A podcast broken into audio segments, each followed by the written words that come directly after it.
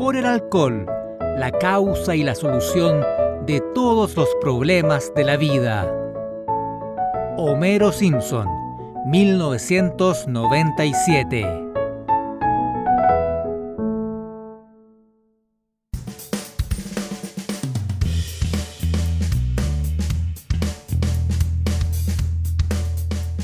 Bienvenidas, bienvenidos ya a este séptimo episodio de Yo no fui el podcast. Soy Juan Pablo Moraga, como siempre los saludo y también como siempre se encuentra con nosotros María José Añasco. Hola Coté, ¿cómo estás? Hola Juan Pablo, muy bien, gracias. Qué, qué bueno volver a escucharte y sobre todo para analizar este, este capítulo tan entretenido que vamos a conversar hoy día. Sí, súper bueno porque habíamos estado un poco ausentes. Eh, eh, es grato este reencuentro. Explicar un poco que estábamos haciendo algunos ajustes técnicos. Eh, quienes nos siguen por redes sociales ya se habrán enterado que hemos cambiado de, canal en Spotify. Entonces, nuestro canal oficial es el que está en nuestras cuentas de Twitter y también de Instagram. Y por supuesto que si tú estás escuchando ahora, en este momento, esta grabación, estás en el canal adecuado. Entonces, todo bien. Eso sí, síguenos arriba en Spotify para que tengas eh, también las últimas novedades de todo lo que vayamos subiendo. Es como la sugerencia que podemos dar. Así es. Y también recordarles a todas y todos aquellos que nos escuchan que nos pueden seguir en nuestras redes sociales. En Twitter estamos con el arroba yo no fui P y en Instagram yo no fui el podcast. Sí, por ahí están todas nuestras eh, novedades. Síganos y de hecho eh, este episodio que es el Homero contra la prohibición de la temporada 8 fue sugerido por una auditor o auditora, ¿no? Una auditora, Juan Pablo. Mira tú. A quien aprovechamos de mandar un gran saludo a Mandar Avena. Ella pidió este capítulo, al parecer es uno de sus favoritos. Espero que disfrutes mucho esta conversación y que nos comentes también qué te parece. Y también voy a aprovechar el espacio para saludar a algunos de nuestros fieles auditores que nos han hecho comentarios. Cristian Díaz, a Cristian Álvarez, a Pameli Constanza. Viste que íbamos a volver, te lo dije, Pameli. Tenemos a Jorge Rueda también de Colombia, que nos escuchan por allá también. Sí, sí, Colombia, sí, sí, Caribe y a Ignacio Hernández. Les mandamos a todos y todas ellas un gran saludo y les agradecemos una vez más por preferirnos. Sí, y como ellos escríbanos, sugiéranos episodios, comenten, en fin, estamos siempre abiertos a todo tipo de comunicación. Eh, yo por mi parte también quiero enviarle un saludo a un amigo personal y también auditor desde el capítulo número uno, eh, Patricio Carreño, quien nos sugiere que hagamos ese episodio donde Marge Simpson casi, pero casi, casi le es infiel a Homero con su instructor de bolos. ¿Te acuerdas, María José, de ese oh, episodio? Me, gusta mucho ese capítulo, que se va viendo la, entre comillas, maduración como de desde la primera temporada y eso como que vamos conociendo más a, a los personajes y también vemos la fortaleza de March. Sí, totalmente. Em, y, concuerdo, son desde la temporada 1 a la 13, son episodios bien experimentales, se podría decir. Sí. Y tienen como todo un dejo nostálgico que me genera a mí, que no sé si son los mejores de, de, la serie, los capítulos que están entre esas temporadas, pero sin embargo se distinguen porque son muy diferentes a lo que fueron después se estaba experimentando, se estaban probando fórmulas, ritmos, entonces casi como un ejercicio de arqueología, por decirlo de algún modo, eh, es súper interesante para mí. A mí me pasa lo mismo también, que me, me generan una sensación de nostalgia también por la época, por la forma de hacer los dibujos, por cómo están realizados los dibujos también, como un poco más artesanal, como porque me acuerdo también de cuando veía esos capítulos y eso también es como nostálgico, ¿no? Totalmente. Bueno, María José, si quieres entramos en este episodio, es el capítulo nuestro, número 7, pero de la serie, es el 18 de la temporada 8, estrenado el 16 de marzo de 1997. Por supuesto, estamos hablando de Homero contra la prohibición. Mm, es un episodio, un capítulo que fue escrito, adivina por quién. No me lo podría llegar a imaginar, cuéntame. Hizo 55 capítulos. John Swartzfelder. Así es. Ah, sí, ya me lo aprendí bien, ya lo, ya lo estoy diciendo un poco más veo que ya, Sí, veo que ya lo estáis dominando ya. No vamos a hablar mucho de él porque ya hemos hablado bastante de él, pero bueno, es uno de los principales guionistas de Los Simpsons, lo que siempre decimos, de los más emblemáticos, e hizo y tiene el récord de 55 episodios escritos. Pero la dirección acá está interesante porque por primera vez nos topamos con Bob Anderson. Él es eh, de los directores también clásicos y emblemáticos de la serie. Entre otros episodios, él también dirigió Huracán Neddy, eh, que es el episodio, sí, es el episodio donde Ned Flanders tiene un colapso mental, lo cual el concepto es muy, muy gracioso. Me encanta, sí. sí. Lisa y los deportes, que es cuando Lisa se convierte en arquera de, de hockey, y tiene una, rivalidad con Bart ahí. Y Milagro en la calle Siempre Viva, que es uno de los tantos especiales de Navidad. Este en particular, cuando Bart casi arruina la Navidad de los Simpsons y de toda la ciudad, básicamente, cuando quema su árbol navideño. Y aparte tiene un montón más, tiene como unos 20 episodios más dirigidos. Este es solamente una, una pequeña muestra de lo que ha hecho. A mí me gusta mucho Huracán Neddy. Yo lo propongo. No sé qué nos van a decir eh, nuestras auditoras y nuestros auditores, pero es un capítulo que yo creo que vale la pena que conversemos en algún momento. Claro, porque tiene harto para conversar y para analizar porque siempre vimos hasta ese punto al Flanders perfecto, buena onda, que aparentemente siempre lograba poner la otra mejilla, muy en relación a lo que dicta su religión. Pero acá vemos que él es un ser humano también y que hay un punto de quiebre. O sea, no eternamente podía poner la otra mejilla todos creo que tenemos eh, ese punto de quiebre. Y acá Flanders lo, lo, vivió de forma súper dramática, perdiendo la casa, teniendo muy mala suerte, siendo internado, en fin, la pasa muy mal pobre. Pero ¿qué te parece si vamos a analizar el capítulo que nos convoca hoy día, que es Homero contra la prohibición?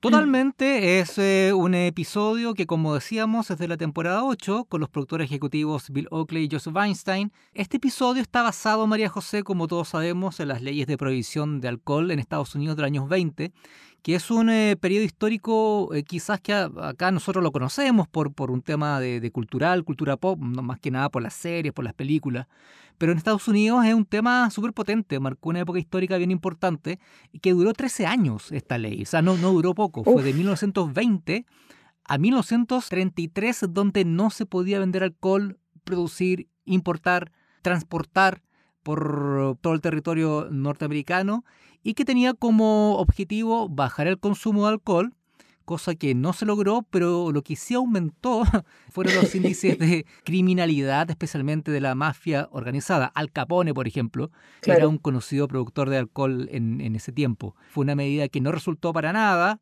Eh, buscando unos datos para este episodio, encontré una estadística de la comunidad presidiaria que tenía Estados Unidos antes de la prohibición. Tenía 4.000 presos, María José, reclusos en, distintos centros de, cárceles en Estados Unidos. Cuando terminó la prohibición, adivina cuánto subió. Eh, a 10.000. Más. No. ¿Pero qué le pasa a los gringos? Están locos. 1933, cuando se derogó la ley, la, el sistema penitenciario de Estados Unidos tenía más de 33.000 reclusos. ¿Pero qué le pasa a esa gente? Fue una muy mala política pública. que claramente. Ups, nos equivocamos, soy un perversito. Ups. Soy un pobre, soy una pobre política pública. Y bueno, eh, un periodo importante y esto sirvió como base para este episodio. Por ahí en el DVD, los comentarios de, de los creadores, Matt Groening decía de que el tema de la prohibición es un tema que viene perfecto a la serie. Porque Los Simpsons, tú sabrás, María José, y yo también sé, y todos saben, que es una serie donde el alcohol está súper presente y resultó bien. Yo encuentro que es un capítulo que, como te decía, me parece que es muy rápido. Yo pensaba que era mucho más corto de lo que realmente dura, porque es muy entretenido, es muy entretenido cómo empieza, cómo se va desarrollando, y el final también es muy entretenido. Yo encuentro que es uno de los capítulos buenos, buenos de Los Simpsons. Sí, de hecho lo conversábamos el otro día, eh, lo que tú dices ahora, de que pensaste que era eh, mucho más corto, y no, no es un episodio corto, es de los largos, de hecho. Claro, no tiene el gag de la pizarra. Y, eso lo hacen cuando el episodio se pasa de, minutaje. Dura creo que unos 25 minutos casi, que, que para los Simpsons está como en el límite de lo que es mucho. El episodio es una parodia de la película Los Intocables, ¿no? Más que nada es una parodia a la prohibición y claro, tiene este personaje que es Helio Pez, que es Elliot Ness en la vida real, que era el líder de, este grupo federales eh, llamado Los Intocables, que existieron realmente, que después hizo una película, la de Brian De Palma, y hubo una serie de televisión en los años 50, pero es un personaje de la vida real, que en Estados Unidos tiene un carácter de leyenda y mucha mitología alrededor de él. Lo que pasa es que nosotros lo conocemos como el personaje de, de la película, tal vez. ¿Qué te parece si ya empezamos a analizar acto por acto? Totalmente. Primer acto es un nuevo día de San Patricio y Springfield celebra a sus ancestros irlandeses con un desfile y borrachera masiva por las calles de la ciudad. La diversión termina súbitamente cuando, por accidente, Bart ingiere alcohol, quedando completamente ebrio. En la ciudad, por lo tanto, se decreta una ley de prohibición contra el alcohol. Así comienza, como decías tú, con, este Día de San Patricio. Quizás para nosotros no tenemos tan inculcado lo que es San Patricio acá, al menos en Chile, no sé en otras partes del, continente, porque es una celebración netamente irlandesa y acá la comunidad irlandesa no, no es muy grande en, el país. Pero en Estados Unidos es bien importante y siempre tiene como, mm, al menos los irlandeses, el, el estereotipo, no quiero prejuzgar a nadie, tienen como mm, estas características que son buenos para beber, que son buenos para pelear, no me culpen a mí, culpen a la televisión, que es lo que me ha enseñado en, estos últimos 40 años. Eh, seguramente Irlanda tiene otras características eh, muy Las buenas. Sí, sí, tú, tú me hablabas de los paisajes, de hecho. Sí, los paisajes yo creo que es algo muy bonito de Irlanda, claro. Básicamente la televisión se ha centrado en las características negativas. Disculpa Irlanda, pero la culpa es de la tele, no nuestra. Exacto, de la cultura basura. Exactamente. Y bueno, este episodio comienza con la celebración de San Patricio. Todos están vestidos de verde, Bart se olvida, hay pellizcos y se realiza un tradicional desfile en Springfield para conmemorar a este día exactamente. Todo el mundo está muy ebrio, muy borracho y muy decadente, apuritando a todos a sacarse la ropa, a sacarse la ropa todo el mundo. Así que es como decadente todo lo que se ve. Sí. Y dentro de, esa, de ese pandemonium de alcohol y vómito verde, como Ken Brockman dice en algún momento, Bart por casualidad queda ebrio, queda borracho, porque se compra una especie de bubucela, una de estas cornetas de plástico, y le cae un chorro de cerveza Duff, que la media puntería, le caen como 50 litros dentro de esa, de esa bubucela. Finalmente todo este holgorio y desparpajo que había producto del alcohol en la ciudad queda en eso, porque cuando ven a Bart, todos paran. Y, oh, es un niño ebrio, paren todo, hay un niño ebrio. Y así comienza este episodio. Es bien interesante esto, María José, porque tú sabes que Conan O'Brien, el, famosísimo comediante, guionista y, conductor de Lates en Estados Unidos, él fue escritor de Los Simpsons, él, es descendiente de irlandeses, y Matt Groening comenta que gran parte de los chistes que utilizaron acá son chistes que dejó Conan O'Brien. No sabía ese, ese dato rosa. O sea, sabía que Conan O'Brien había participado en Los Simpsons y era escritor y todo, pero no sabía que eh, las frases de él habían sido usadas en este capítulo.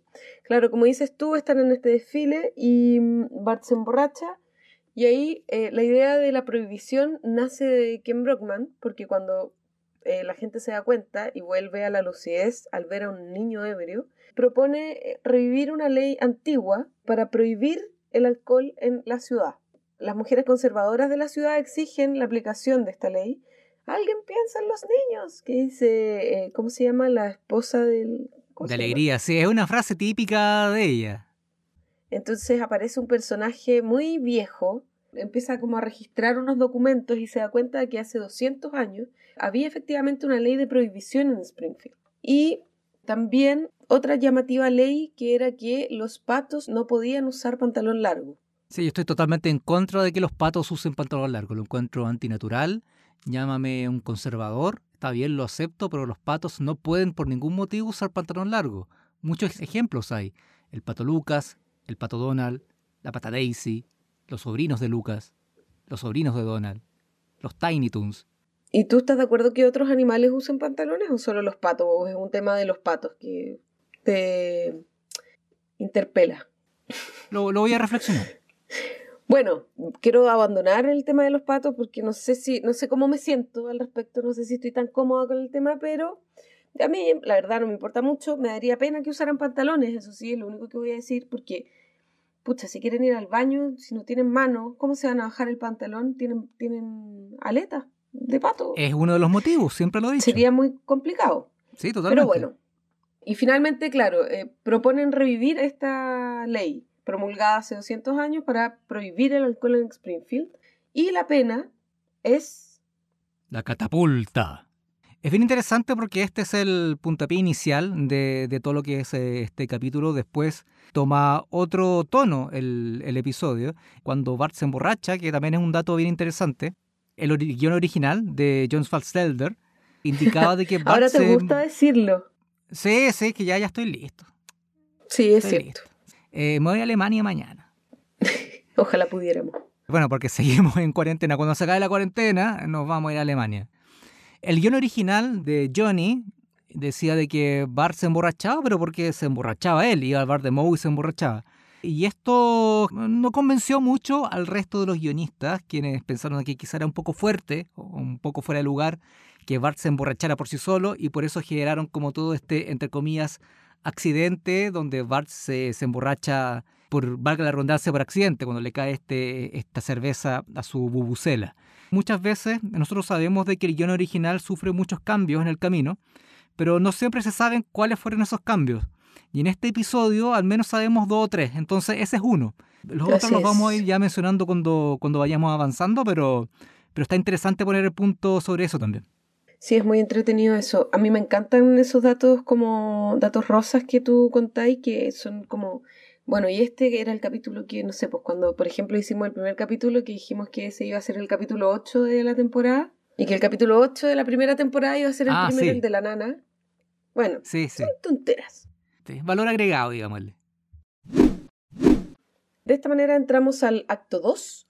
En este acto, Springfield lleva meses bajo la nueva ley, solo es interrumpida por los contrabandistas.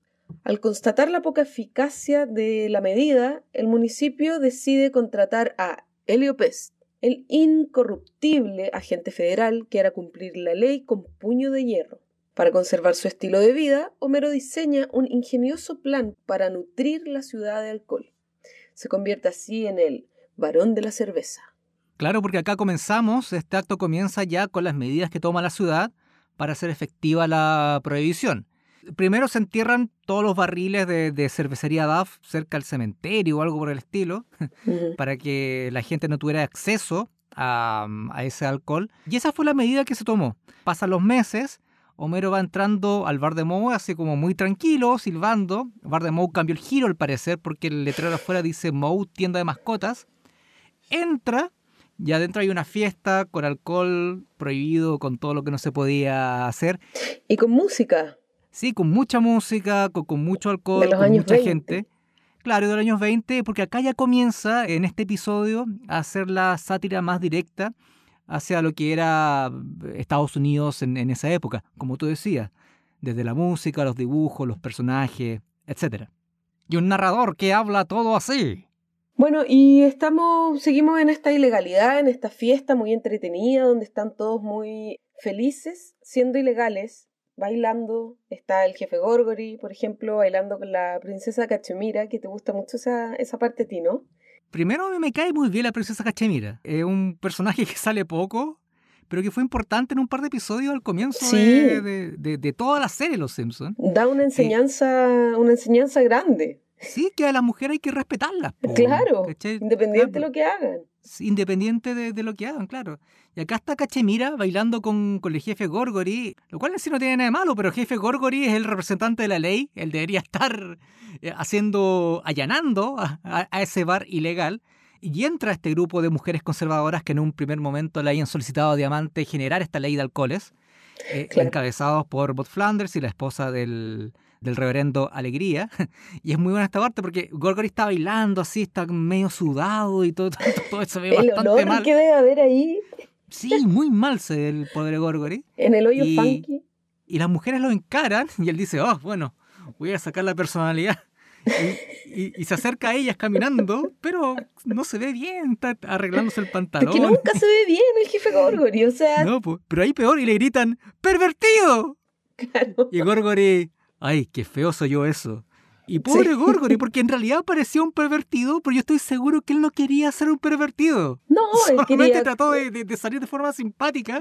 Claro, pudo, él quería conversar e invitar a las mujeres a que se tomaran algo y se relajaran un poco, pero claro, Y bueno, acá eh, pasa que las mujeres conservadoras van finalmente nuevamente donde Diamante para exigir que haga cumplir la ley. Y para esto Diamante llama a un personaje que ingresa ahora, que creo que es la única aparición que tiene en toda la serie. sí, yo no recuerdo haberlo visto después. Se trata de Elio Pez, que es un agente federal basado en Elliot Ness, que era, como decíamos antes, el líder de este grupo Los Intocables, agentes federales que en los años 20 estuvieron a cargo de perseguir toda la mafia y tráfico de alcohol en Estados Unidos. Y acá ent- entra este personaje a poner mano firme y hacer cumplir la ley en Springfield. Y llega con sus medidas pintorescas, como poner un gran muro en la entrada para que no entren los camiones de cerveza. Y le funciona. Y le funciona muy bien, pero se da cuenta que siguen habiendo borrachos en las calles, ¿no? Y el culpable de eso es Homero, que mm, al ver que el alcohol estaba siendo decomisado, él elabora un plan de él nutrir de alcohol al bar de Moe, robando los barriles de cerveza que anteriormente habían sido enterrados. Enterrado. Y acá Homero eh, hace un plan que es muy ingenioso, que todavía no me explico cómo lo hizo, porque es un sistema de cañerías y de ductos que van desde el bowling de Springfield al bar de Moe. Él llena las bolas de bowling con cerveza, se las envía por ahí y le llega ah, directamente a Moe para que lo sirva en sus, a sus comensales. Ahora yo me pregunto, acá hay dos cosas interesantes. Primero de que, y lo destacaban los autores del, del episodio, que Homero al fin hace algo que le sale bien y que es muy ingenioso. Y otra cosa que me llama la atención, ¿en qué momento hizo toda esa red de cañerías para que llegara Moe durante la noche? ¿Contrató un ejército de ingenieros chinos? ¿Obligó a Bart a que lo construyera? ¿Cómo lo hizo? Porque es muy complicado. En este capítulo particularmente se ve a un Homero muy inteligente. Por ejemplo, lo, lo habíamos comentado antes, que aparte de ser muy ingenioso su plan, involucra a Bart.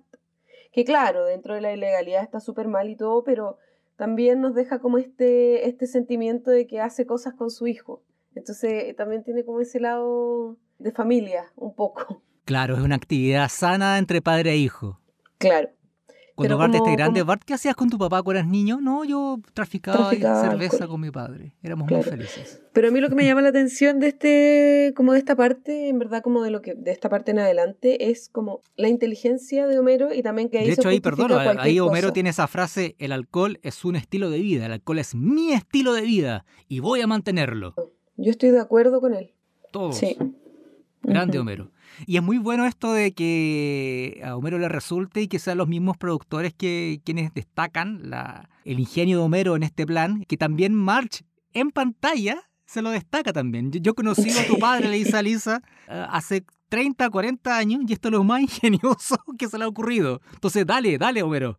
Como que lo motiva y lo apoya también en esta, en esta cruzada. Bueno, así es como Homero se convierte entonces en el varón de la cerveza, ¿cierto? se convierte en el varón de la cerveza, que así es conocido en el mundo del AMPA y de los medios. Y claro, y esto le genera a Elliot Pez un tremendo problema, porque él tenía más o menos controlado el tema de, de la ilegalidad, hasta que ve de que un misterioso sujeto le empieza a vender alcohol a Moe. Y acá hay una escena muy buena en que Elliot Pez va al bar de Moe, a esta tienda de mascotas, que tiene mucha gente adentro, tocan la puerta, es una redada, dice Elliot Pez, y Moe con este sistema de engranaje hace todo este mecanismo para ocultar a las mascotas, y es muy lentamente. Pero tampoco lo tenemos que pasar por alto, porque así como Homero construyó todo un sistema para distribuir el alcohol a Moe, Moe construyó una tienda de mascotas. En la parte de abajo de, del hoyo fan. Ojo, ahí hay una relación bien interesante que podríamos discutirla en algún momento, la relación entre Sí. Moe y lo- los animales como fachada a sus actividades criminales. Es cierto. Sí, yo, recuerdo cuando primero traficaba pandas, también ballenas en el episodio de los expedientes secretos X, eh, y ahora tiene esta tienda de, de mascota que vi alguno que otro animal exótico también por ahí. Había un perico. Sí, sí. Había un perico. Mm. Pobre perico, como debe vivir. Eso es maltrato animal. Bueno, Con el estrés. Bueno, quizás están alcoholizados, tal vez no lo sienten mucho. y tal vez podríamos preguntarle a Barney. Sí, el pobre Barney quedó enganchado, no alcanzó a salirse. Pero se veía bien, se veía bien. Eh, eh, esta parte también tiene esa mm, escena clásica de, Los Simpsons en que Elio Pez le pregunta a Moe ¿qué tienda está llena de bebedores y candules a la una de la mañana? Bueno, pues la mejor tienda de mascotas de la ciudad. Y todos atrás. ¡Eh! Con los vasos, claro, haciendo salud y Elio Pez mirando para el otro lado. Entonces se, da vuelta y todos esconden el vaso en la espalda, pero muy... debe ser uno de los momentos de, de este episodio, ese, sí, es muy entretenido. Y, a mí lo que siempre me llamó la atención es la frase con la cual se despide el Pez del bar. Pero una, una frase que no tiene ningún sentido es la siguiente, mira, dice, las tortugas y los cocodrilos pueden ser buenas mascotas, pero crecerán. Comillas, cito, las tortugas y los cocodrilos pueden ser buenas mascotas, pero crecerán. Ya, eh, ¿cómo se puede interpretar eso? Chuta, eh, me, me, me, pilla medio... Lo que siembras cosechas, una cosa así. Por ejemplo, si, si tú patrocinas o avalas una actividad criminal, ¿esa actividad criminal te va a explotar en la cara en algún momento? Algo así, supongo. Eh, sí.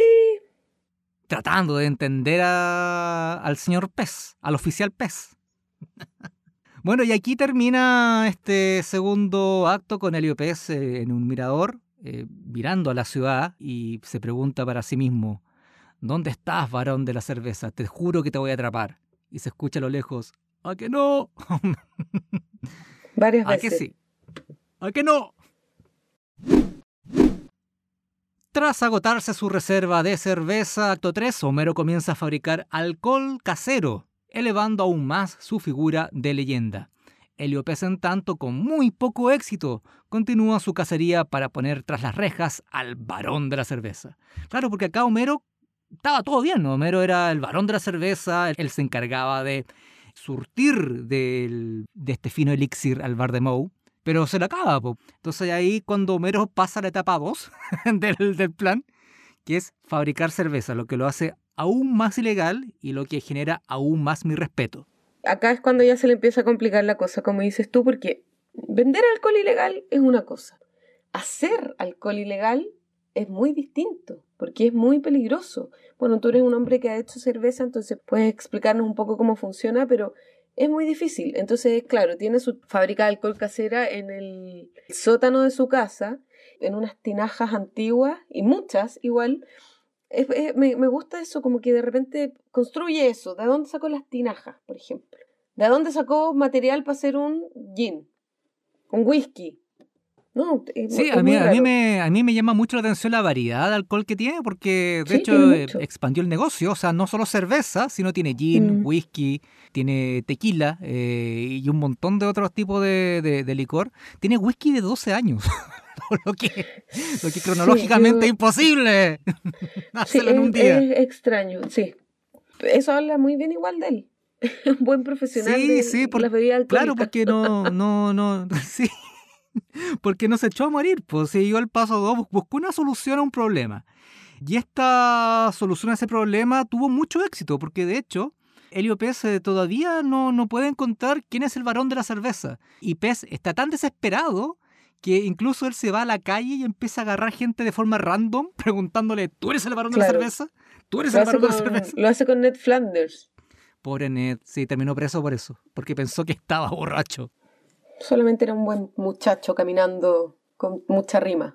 Solo, claro, su rima le pareció una borrachera y sí, eh, comprendo que Pez se haya confundido, si no lo conoce como lo conocemos nosotros. Bueno, Homero está en esta fabricación de, alcohol y comienza a tener problemas, como decías tú, le comienza a explotar el alcohol, porque el alcohol puede explotar. Y ahí está esa parte donde Homero, como para ocultar, eh, entre comillas, las explosiones del, sótano, lo justifica diciendo que había comido frijoles. Claro, y hace los sonidos. Y Pensando que March le va a creer. Sí, claramente no le cree y todo lo contrario le dice, mira, o sea, yo te apoyé en esto, y que es cierto, March lo apoyó, y, ya tuviste la experiencia de ser un criminal, ganaste dinero, ¿no, ¿no crees que es mejor dejarlo? Y luego de un grave accidente, donde Homero termina con gran parte de su cuerpo quemado, Homero se da cuenta así que March tenía razón y deciden dejar el negocio de la producción y venta ilegal de alcohol. Y lo deja, entonces está con esta actitud de que ya no está en el negocio y se encuentra de repente con el jefe Gorgori, quien, recordemos, en el acto anterior pierde su trabajo, lo suspenden temporalmente, entonces ya se encuentra en un estado decadente. Creo que no tiene pantalones, ¿cierto? Sí, Gorgory sintió la necesidad de robar para alimentar a su familia y Homero que estaba caminando como con 50 mil dólares en la mano, contándolo, era, parecía ser una presa fácil, pero claro, se topó con esto que tú decías, pues, de que Gorgory no tenía ni siquiera el gatillo ni el mango de, la pistola, entonces Homero claramente no, no le hace caso, pero a Homero le da mucha pena Gorgory y lo quiere ayudar. Le propone un trato. Le, dice, eh, le dice, mira, yo soy el varón de la cerveza, entonces entrégame, con el fin de que volviera a tener su puesto de trabajo como jefe de los policías. Claro, y así darle un golpe a Helio también de pasada.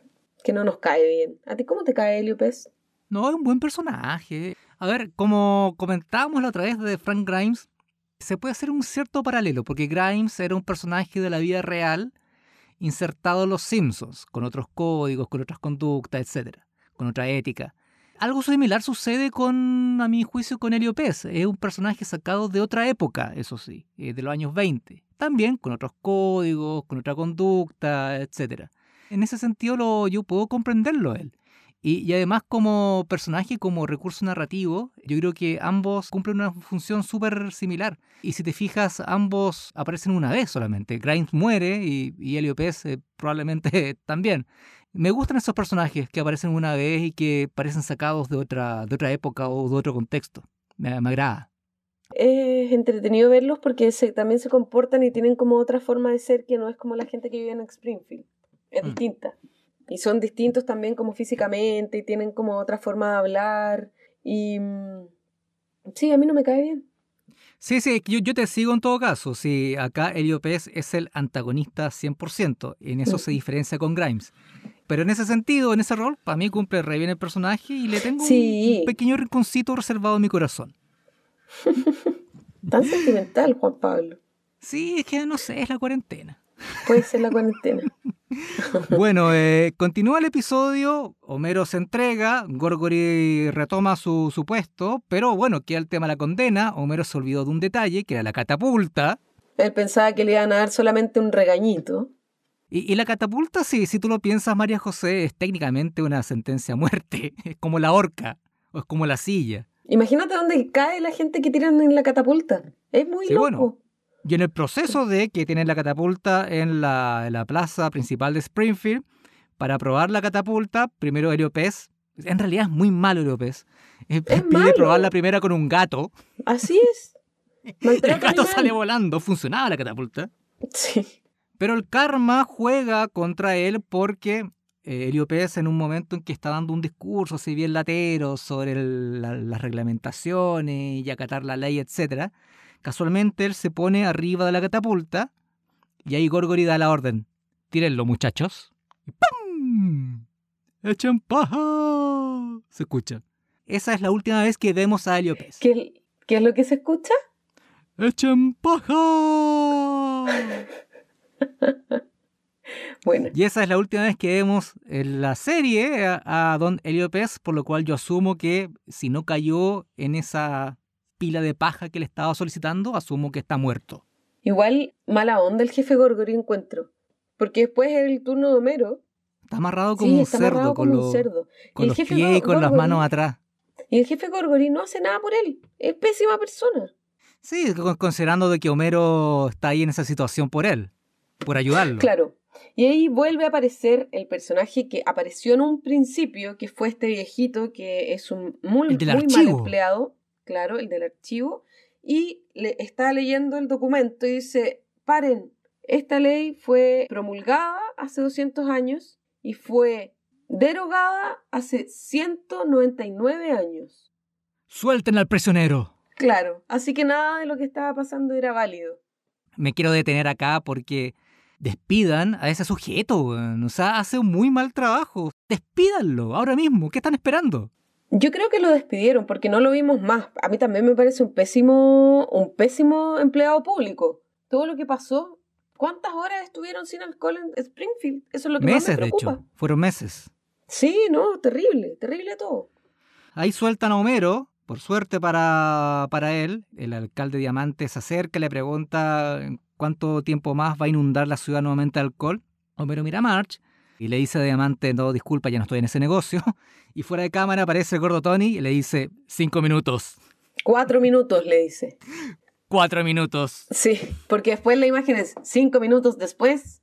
Celebración en las calles con mucho alcohol y acá ya viene el cierre épico que tiene este episodio, con Homero arriba de unos barriles de cerveza, con mucha gente a su alrededor, y lanza esta frase que creo que a ti, a mí y a todos, seamos sinceros, nos identifica un poco. Por el alcohol, la causa y la solución de todos los problemas de la vida. Y termina el capítulo. Salud. Qué gran frase. Me encanta cómo termina este capítulo. Porque también tiene mucho sentido con cómo muestran a Homero durante todas las temporadas, o sea, durante la serie. Es como una característica del que sea como bueno para tomar, que se cure, que le guste la cerveza. Sí, y es una característica de la, de la serie también, no solo de Homero. Son todos muy buenos para tomar. Que estaba viendo el, la noticia cuando hablan de la ley, que Homero aparece en el suelo como muerto, con el diario en la mano. Sí, sí. Y ahí esa parte, menos mal que me acordé antes de que termináramos de hablar, porque me da mucha risa que acto seguido a mostrar esa parte, muestran a la esposa del doctor de... De Hibbert. Del doctor Hibbert, en la misma actitud. Beatriz. Claro, a Beatriz. La muestran en el suelo con el diario desmayada por la noticia. Oh, que me da risa Sí, esa como que el impacto fue transversal porque muestran a Homero, ya, muestran a Barney, ya, y a Moe también. Y ya, y Mm. muestran a la esposa de, del doctor Hibbert. Hibbert. Sí. Sí, Sí. es muy chistoso porque también la ponen como alcohólica, pues, así como que le importa mucho que no pueda tomar con esta ley de prohibición. Siempre el alcohol es parte presente de, de todas las familias de Springfield, como también lo es la religión también. La religión también es un tema que está presente siempre en la, en la serie y muchos otros temas también. Yo creo que por Sí. eso la- los Simpsons en, en los 90 especialmente, y hablando más que nada de la sociedad norteamericana, caló tan profundo porque mostraba una sociedad común y corriente, ¿cachai? Como la de todos los días, con exageraciones obviamente, porque es una serie de humor, pero una cosa que se podía ver cuando uno salía a la calle, o, o la familia de un amigo, o tu familia, no sé. Sí, mi mamá siempre decía cuando yo mi mamá es, es fanática de los Simpsons, pero muy fanática. Se sabe todos los capítulos, se sabe los diálogos y todo. Entonces, Me bien le- tu le- mamá. le pregunté, le preguntaba por qué le gustaban tanto los Simpsons cuando era más chica. Y me decía que porque encontraba que era un ejemplo muy común de la, de las familias. Porque claro, fuera de exagerar toda la, lo que va pasando para tener un capítulo bueno, etcétera, que encontraba que eran como una familia común.